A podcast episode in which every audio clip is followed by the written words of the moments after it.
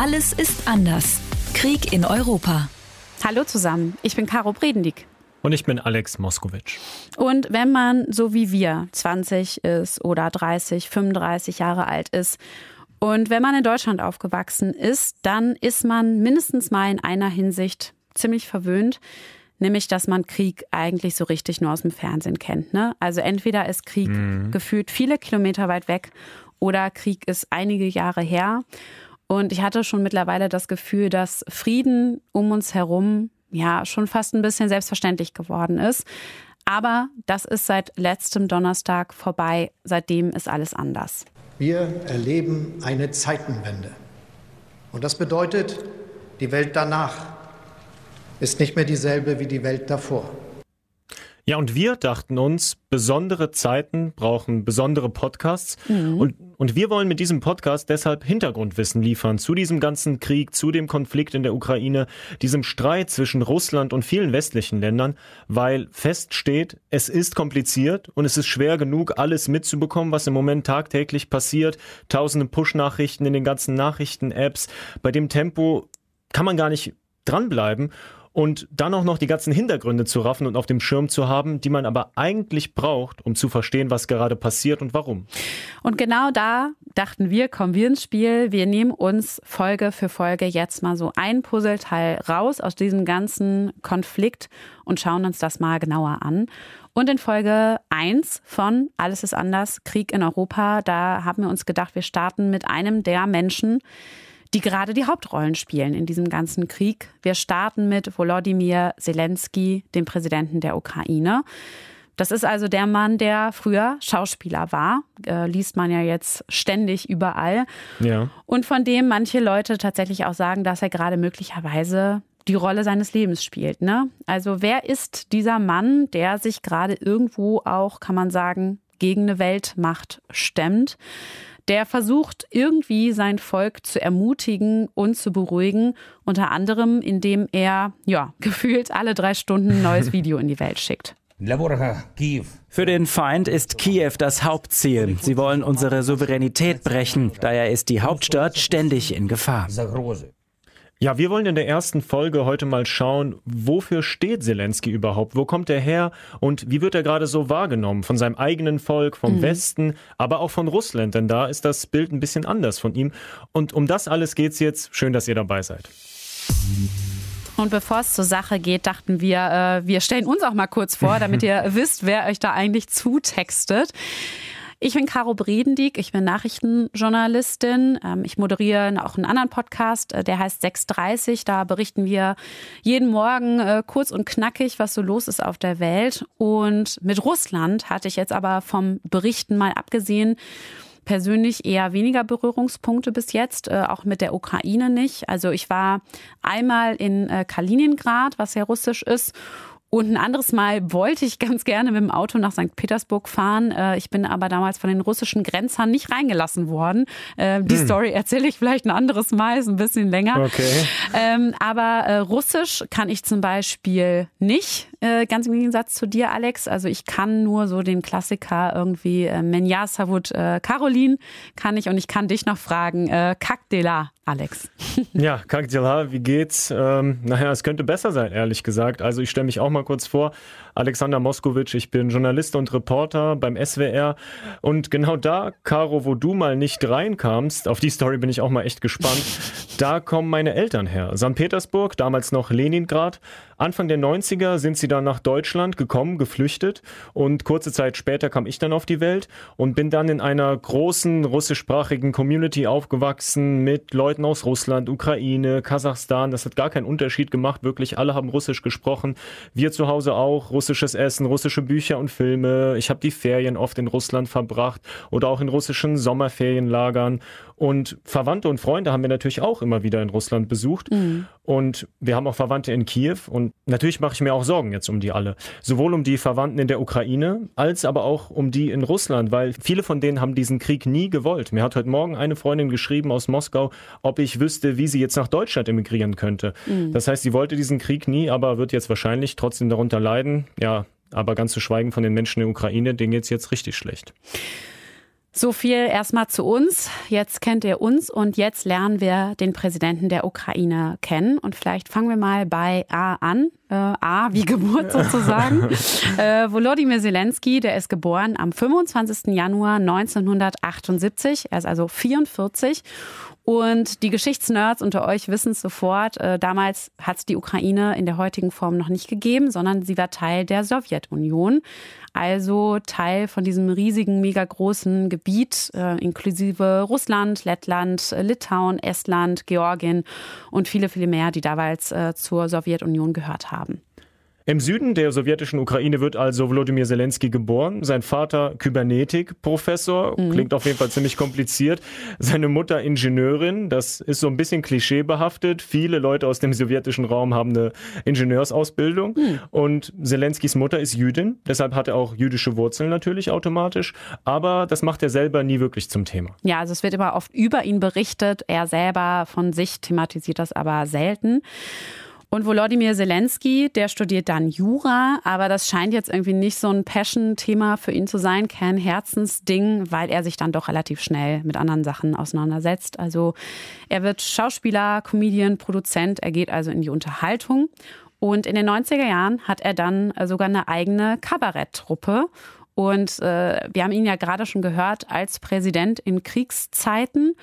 Und mal zum Vergleich, also Zelensky als Kabarettist, das klingt so. Много всего нового научиться.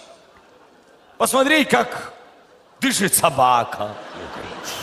Alex, hast du verstanden, was er da gesagt hat? Warum haben ja, die Leute ja. so gelacht? Ja, weiß jetzt auch nicht, warum das lustig ist. Er sagt irgendwie, man könnte viele neue Sachen lernen, zum Beispiel äh, wie ein Hund atmen oder sehen, wie ein Hund atmet. Mhm. Also ja, scheint, scheint ein Insider ja. zu sein. Wahrscheinlich. Aber irgendwie trotzdem krass, wenn man bedenkt, wie wir ihn jetzt kennenlernen und auch hören mhm. und wie er damals da so die Witze auf der Bühne abgerissen hat. Ja, er war auf jeden Fall ein Unterhalter damals. Also 2006 macht er dann auch bei der ukrainischen Ausgabe von Dancing with the Stars mit. Ähm, in Deutschland heißt das ähm, Let's Dance. Let's Dance, genau. genau. Und er ist da sogar bis ins Finale gekommen. Und so den richtigen Durchbruch, also dass er wirklich zu einem ukrainischen Promi wird, den hat er dann so ab 2015, weil er da zum ersten Mal Präsident wird. Ja, aber nur im Fernsehen. Zelensky spielt nämlich in der satirischen Fernsehserie Slohana Rodu, also auf Deutsch Diener des Volkes, die Hauptrolle. Und hier wird's spannend, denn irgendwie hat er in der Serie echt so ein bisschen das gespielt, was dann nachher kam. In der Serie ist er ein Geschichtslehrer, Vassili Chalabarodka, der sich krass über die ukrainische Regierung und korrupte Politiker aufregt und dann entscheidet sich dieser Geschichtslehrer tatsächlich als Präsident zu kandidieren und dann wird er auch wirklich gewählt, über Nacht zum Präsidenten und als ehrlich bleibender Präsident räumt Chalabarodko dann den notorisch korrupten ukrainischen Staat auf. Klar. Ja, und dann äh, nach der Ausstrahlung der Serie, da gab es dann schon irgendwie Gerüchte, hm, ob Zelensky eventuell auch im echten Leben für die Präsidentschaft kandidieren würde. Dann ist auch noch so ein YouTube-Video von ihm viral gegangen, wo Zelensky gegen Politiker wütet und irgendwie verspricht, er würde alles anders machen, wenn er auch nur eine Woche lang Präsident wäre. Und dann kommt Silvester 2018 und dann macht er ernst. Ähm, er gibt im äh, Fernsehsender, im ukrainischen Fernsehsender 1 plus 1 seine Kandidatur für die Wahl bekannt. Ja, ich werde der Präsident der Ukraine. Lasst es uns zusammentun. Frohes neues Jahr. Ja, und danach hat er auch direkt eine Partei gegründet, die genauso heißt wie die Serie, durch die er bekannt wurde, Diener des Volkes, Sluhana Rodu. Und im Wahlkampf muss sich Zelensky dann aber erstmal selber Vorwürfe anhören. Ihm wird nachgesagt, dass er eine gewisse Abhängigkeit von einem ukrainischen Oligarchen hat. Kolomoisky heißt er. Oligarch, nur kurz zur Einordnung, das heißt ja äh, sowas wie also super richy rich, sag ich mal, einflussreich, so reich, dass man mit seinem Vermögen wirklich was bewegen kann, wirklich Einfluss hat. Und dieser Oligarch, um den es da geht, dem gehört dieser Fernsehsender äh, 1 plus 1 damals zum Großteil und er hat Zelensky auch im Wahlkampf unterstützt. Und eine Vermutung bzw. eine Frage äh, war oder die damals kursiert ist, ob er das vielleicht macht, um Zelensky hinterher dann zu diktieren, was er machen soll politisch. Ne? Und ja, genau. ob das möglicherweise in die Richtung geht pro Russland. Also, dass er möchte, dass Zelensky sich dann dahin wendet und ähm, den europäischen Ländern und den USA vielleicht eher den Rücken zukehren will. Ja, die Ukraine war ja auf einem super proeuropäischen Kurs bis dahin. Und da hat man eben Angst gehabt, dass Zelensky sich doch wieder für Russland entscheidet und sich daran orientiert. Aber Zelensky hat immer wieder gesagt, er sei nicht abhängig von Kolomoisky und würde auch nicht nach dessen Pfeife tanzen. Ich bin nicht Kolomoiskys Puppe. Ich werde niemals jemandes Puppe sein. Dann wird gewählt und es wird klar, Zelensky kommt bei den UkrainerInnen mega an. Ne? Er gewinnt den ersten Wahlgang ja. mit 30 Prozent. Und in der Stichwahl am 21. April 2019, mein Geburtstag, äh, gewinnt er dann mit 73 Prozent der Stimmen, was ein totaler Rekordwert ist. Und äh, der Präsident, der bis dahin im Amt war, Poroschenko, der bekommt eine Klatsche, kann man sagen, und ist dann raus. Ja, der ist raus und ab dem 20. Mai 2019 ist Volodymyr Zelensky also Präsident der Ukraine. Aber was sich viele gefragt haben und was wir heute auch ein bisschen uns anschauen wollen, wofür steht er eigentlich als Politiker? Wofür steht er politisch? Was ist das für ein Mann? Was hat er so für Werte? Was will er überhaupt als Politiker? Und das erste Thema ist natürlich, wenn man Präsident der Ukraine wird, ist ganz klar. Wie steht man zu Russland? Mhm. Und es ist ja so, als Zelensky übernimmt, da ist die Ukraine ja schon in einer schwierigen Situation. Also ein paar Jahre vorher hat Russland die Krim also diese eigentlich ukrainische Halbinsel im Südosten annektiert. Heißt übersetzt, ähm, ja, Russland hat gesagt, das gehört jetzt zu uns, zu Russland. Und das war ein Schritt, der ja international für mega viel Aufsehen gesorgt hat und auch für viel Kritik und eigentlich erkennt außer Russland und so Ländern wie Belarus, die also schon Buddies sind von der russischen Regierung, abgesehen von denen erkennt so gut wie kein anderes Land auf der Welt die Krim als russisch an. Ja, und seit die Krim annektiert wurde von Russland, wird auch in der Ostukraine heftig gekämpft. Mehrere tausend Menschen sind dort gestorben seitdem auf beiden Seiten, sowohl auf der ukrainischen Seite als auch auf der Seite der prorussischen Separatisten. Und Zelensky tritt also an und sagt, ich will, dass wieder Frieden in unserem Land herrscht und mhm. ich will die Krim auch wieder zurückhaben. Spoiler-Alarm, das hat beides nicht geklappt. Aber jetzt abgesehen von Russland und Krieg und was weiß ich, hatten wir uns gefragt, also wofür stand Zelensky eigentlich sonst so, also bevor er jetzt in diese Situation gekommen ist. Also so Fragen wie, also ist das jetzt ein linker Politiker, ein rechter, ist er irgendwie liberal, ist er konservativ? Das sind ja so Kategorien, in denen denken wir hier zum Beispiel in der deutschen Politik. Ne? Ja. Also welche Meinung hat der bei so 0815 Politik-Sachen, Steuern rauf, Steuern runter? Was ist da das richtige Konzept? Keine Ahnung, Studiengebühren, ja, nein, was man halt so in der deutschen Außenpolitik die ganze Zeit bespricht. Und da habe ich mal bei Dennis Trubetskoy nachgefragt. Der ist Ukrainer und Politikjournalist und äh, spricht erstens mal hammerkrasses Deutsch und zweitens ist er gerade aus seiner Heimatstadt geflohen und war dann trotzdem so nett und hat uns eine Einschätzung rübergeschickt. Also vielen lieben Dank an Dennis an dieser Stelle. Und Dennis sagt, Zelensky hatte jetzt nicht so ein richtiges Wahlprogramm, so ein klassisches. Es sei schwer, einzuschätzen, wofür seine Politik eigentlich äh, genau steht, seine Partei genau steht. Also da kursieren wohl so Worte wie Libertarismus oder radikaler okay. Zentrismus, wo man sich so denkt, ja, okay, das klingt irgendwie kompliziert. Da kann man sich nicht richtig was drunter vorstellen. Die für die westeuropäische Politik typischen Schwerpunkte, wie zum Beispiel äh, Position in Sachen LGBT oder Abtreibung, das war alles für Zelensky eigentlich nie ein Thema. In erster Linie einfach deswegen, weil diese, diese Themen in der Ukraine nicht wirklich groß diskutiert werden. Was Zelensky in den ersten Jahren seiner Amtszeit versuchte, ist, äh, Sachen durchzusetzen, die für die ukrainische Bevölkerung irgendwie am nächsten sind. Also mit einem Oligarchengesetz wollte er den Einfluss der Oligarchen auf die Politik äh, verkleinern. Er hat auch den sogenannten großen Bau verursacht. Also er versuchte ja große Straßen äh, im Land besser zu machen. Und all das bewegte sich eigentlich eher im populistischen Bereich. Ja, grundsätzlich sagt Dennis, hat Zelensky öfter gezeigt, dass er einfach kein klassischer Politiker ist, der sich an die klassischen Regeln hält, sondern der einfach auch mal macht, was er will, beziehungsweise selbst für richtig hält und nicht danach fragt, was das früher, wie das früher immer gemacht wurde oder so. Und was ich ja irgendwie skurril finde, ist so, dass man bei diesem ganzen Lebenslauf und genau diesen Dingen oder dieser Herangehensweise muss ich sofort an einen anderen Typen denken, also ähm, nämlich an Donald Trump, den ja, ehemaligen US-Präsidenten, mhm. der ist ja auch Fernsehstar gewesen und dann US-Präsident geworden und war ja auch als Politiker, sage ich mal, unkonventionell drauf, beziehungsweise auch äh, populistisch drauf. Ja, und krass, wie unterschiedlich, aber die Wahrnehmung der beiden ist vor allem jetzt natürlich. Und ich finde auch, das Skurrile ist, dass bei diesem ganzen Kram, der auf der Welt in letzter Zeit so abging, fast in Vergessenheit gerät, jedenfalls bei mir, dass Trump und Zelensky ja auch miteinander zu tun hatten. Mhm. Denn wir erinnern uns, US-Präsident Trump, der hat Zelensky angerufen, so von Präsi zu Präsi und hat gesagt, kannst du bitte mithelfen bei Ermittlungen? Es geht um aufklärendes Material, das soll gesammelt werden über den Sohn vom Präsidentschaftskandidaten Joe Biden, also seinem politischen Gegner, mhm. der damals in der Ukraine gearbeitet hat. Und im gleichen Telefonat hat Trump nochmal erwähnt, wie viel die USA ja tun würden für die Ukraine und wie viele Militärhilfen es geben sollte. Mhm. Und danach wurde viel darüber diskutiert, hat Trump jetzt damit impliziert indirekt, also wenn du, Zelensky, keine belastenden Sachen sammelst über meinen Konkurrenten Biden, dann überweisen wir euch dieses ganze Geld nicht. Das stand so im Raum. Und gegen Trump gab es dann ein Amtsenthebungsverfahren in der ganzen Geschichte wegen äh, Machtmissbrauchs, so war der Vorwurf. Aber er wurde freigesprochen und ist im Amt geblieben. Aber das war so ein Moment, wo der Name Volodymyr Zelensky in aller Munde war. Also dieses, äh, dieses, dieser Mitschnitt, dieser Transkript von diesem Telefonat ging um die Welt und auf einmal stand irgendwie der Präsident der Ukraine total im Fokus. Es gab noch einen anderen Moment, in dem Zelensky auch in einem Konflikt sich positioniert hat. Der war bei uns in den Medien aber überhaupt nicht präsent. Der hat eine ziemlich kleine Rolle gespielt. Es geht um die Region Bergkarabach. Kurzer Disclaimer, Bergkarabach, das ist eine Region im Grenzgebiet von Armenien und Aserbaidschan.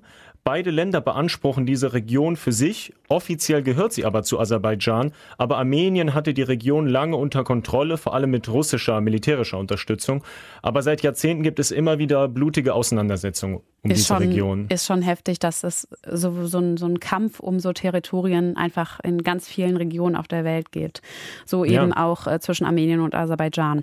Naja, und Zelensky, der hatte sich dann auf die Seite von Aserbaidschan gestellt und äh, soll auch Waffen geliefert haben. Ähm, es sollen auch türkische Drohnen in der Ukraine hergestellt worden sein, die Aserbaidschan dann in dem Krieg um Bergkarabach eingesetzt haben soll.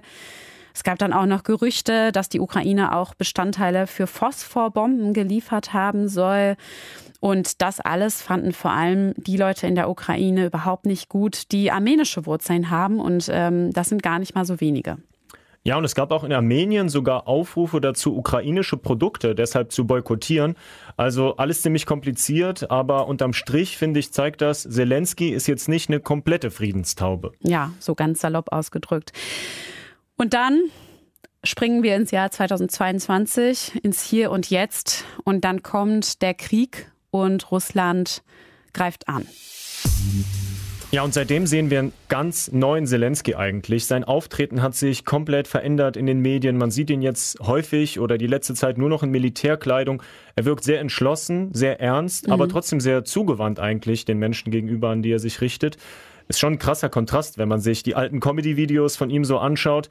Aber er bringt jetzt die Leute halt nicht mehr zum Lachen, sondern er schwört das ukrainische Volk ein, das Land zu verteidigen.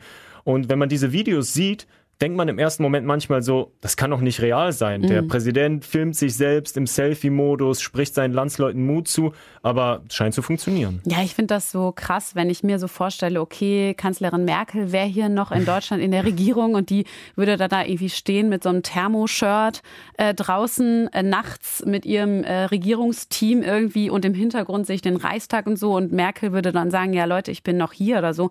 Also wenn ich mir sowas vorstelle, wird mir das nochmal bewusster, wie abstrus das eigentlich alles ist. Ja, total. Aber er betont das immer wieder, dass er noch da ist. Das scheint ihm wichtig zu sein und auch den Menschen dort. Auch seine Familie ist ja noch in der Ukraine, sagt er. Also seine Kinder und seine Frau. Das heißt, er will auch Volksnähe schaffen und Vertrauen weiter schaffen, dass die Menschen quasi ja die Moral nicht verlieren und für ihr Land kämpfen. Denn es gibt ja auch Präsidenten, die packen dann bei dem ersten kriegerischen Konflikt die Koffer. Wir denken zurück in Afghanistan und verlassen das Land. Aber er bleibt da. Viele haben auch befürchtet, dass er fliehen würde. Hat er nicht gemacht. Und nicht nur das, er twittert auch alle paar Stunden. Es gibt immer wieder Updates, Videos, die werden dann auf Instagram, Facebook, TikTok geteilt. Habt ihr mhm. bestimmt schon mal gesehen.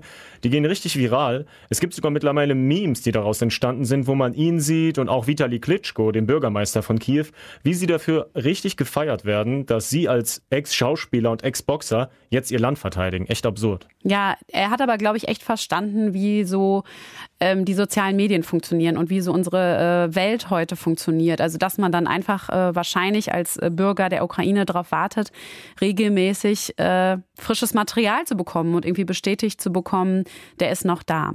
Das wird ihm hoch angerechnet von seinem Volk. Das zeigen aktuelle Umfragen auch. Ähm, aber auch im Ausland äh, findet das echt Beachtung.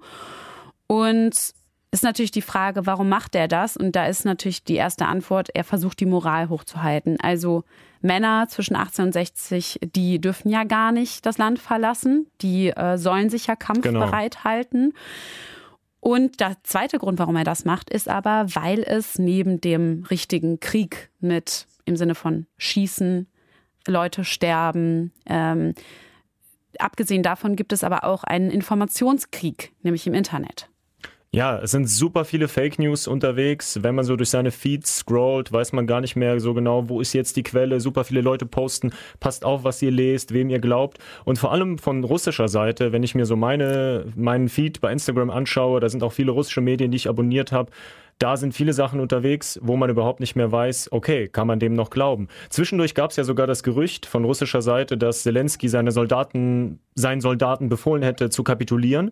Aber diesen Fake hat Zelensky dann zurückgewiesen und damit auch ganz klar gemacht, Kiew wird sich verteidigen. Also Leute, ich bin hier. Wir werden die Waffen nicht niederlegen, wir werden unseren Staat verteidigen. Denn unsere Waffe ist unsere Wahrheit. Und die Wahrheit ist, dass dies unser Land ist. Unser Land, unsere Kinder und wir werden all diese Kinder schützen. Ja, und es gab auch Berichte darüber, dass die Amerikaner Zelensky angeboten hätten, ihn aus Kiew zu evakuieren. Und da hat er nur ganz kurz und trocken getwittert, ich brauche Munition und keine Mitfahrgelegenheit. Da merkt man dann doch, dass er mal eine Unterhaltung war, wenn man ja. solche Tweets liest.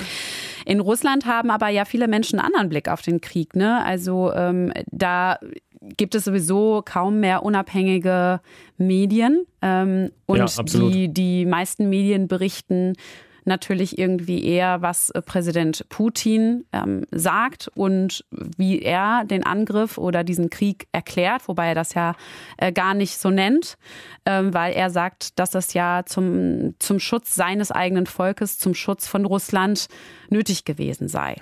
Ja, genau. Nicht nur, dass er es nicht so nennt, es darf auch nicht mehr so genannt werden. Es gab vor ein paar Tagen ein neues Gesetz, also ein ganz klares Zensurgesetz eigentlich, das verbietet, diese diesen Krieg als Krieg zu bezeichnen. Und bezogen auf Zelensky, wenn wir jetzt nochmal an den ukrainischen Präsidenten denken, das Bild, was wir hier im Westen haben, unterscheidet sich komplett von dem, was in den russischen Medien transportiert wird. Wenn man sich so anhört, was Putin über die ukrainische Regierung sagt, weil Putin meldet sich ja auch alle paar Tage mit einem neuen Video, dann passt das erstmal gar nicht so zusammen mit dem, was wir über Zelensky hören oder auch sehen. Putin und die Menschen, die hinter ihm stehen, also auch die Führer dieser selbsternannten Volksrepubliken Donetsk und Luhansk, die sehen Zelensky als Nationalisten, als Faschisten sogar. Putin hat ihn selbst als Drogenabhängigen bezeichnet und hat ihm unterstellt, er würde eine Diktatur errichten wollen und den Traum der sogenannten Bandera-Bewegung verwirklichen wollen. Das ist so eine faschistische Bewegung, die es in der Ukraine gibt. Also ganz anders von dem, wie wir das hier wahrnehmen. Ja, und Zelensky weiß das offensichtlich, was äh, propagandamäßig in Russland so abgeht. Deshalb hat er sich auch gezielt auf Russisch an die Menschen in Russland gewandt. Und da denkt man jetzt, okay, russisch, ukrainisch, ist das eigentlich nicht egal, aber das war was Besonderes, weil Zelenskys Muttersprache ist eigentlich Russisch, aber seit die Ukraine sich von Russland emanzipiert hat, seit 2014 und versucht immer mehr ihre eigene Identität in den Vordergrund zu stellen, sprechen viele mehr Ukrainisch. Ich habe eine Freundin zum Beispiel, die kommt aus der Ukraine, die sagt immer wieder, meine Muttersprache ist Ukrainisch, nicht mhm. Russisch, obwohl sie das natürlich auch von klein auf gelernt hat. Und so auch bei Zelensky. Der hat in Interviews nur noch Ukrainisch gesprochen, der hat ja auch einen prorussischen Sender abgeschaltet zum Beispiel. Und dann hat er zum ersten Mal wieder seit langem Russisch in den Medien gesprochen, um eben gezielt das russische Volk anzusprechen. Heute wende ich mich an alle Bürger Russlands, nicht als Präsident, sondern als Bürger der Ukraine. Ich muss ja sagen, ich hätte den Unterschied jetzt nicht gehört, dass das jetzt Russisch war und vorher hat er immer Ukrainisch gesprochen. Also ähm, wie, wie ähnlich sind sich denn beide Sprachen? Also äh, kann man das irgendwie vergleichen? Also du verstehst beides, Alex, ne? Na, ich, also klar, Russisch ist sozusagen meine erste Sprache, meine Muttersprache, äh, neben Deutsch natürlich.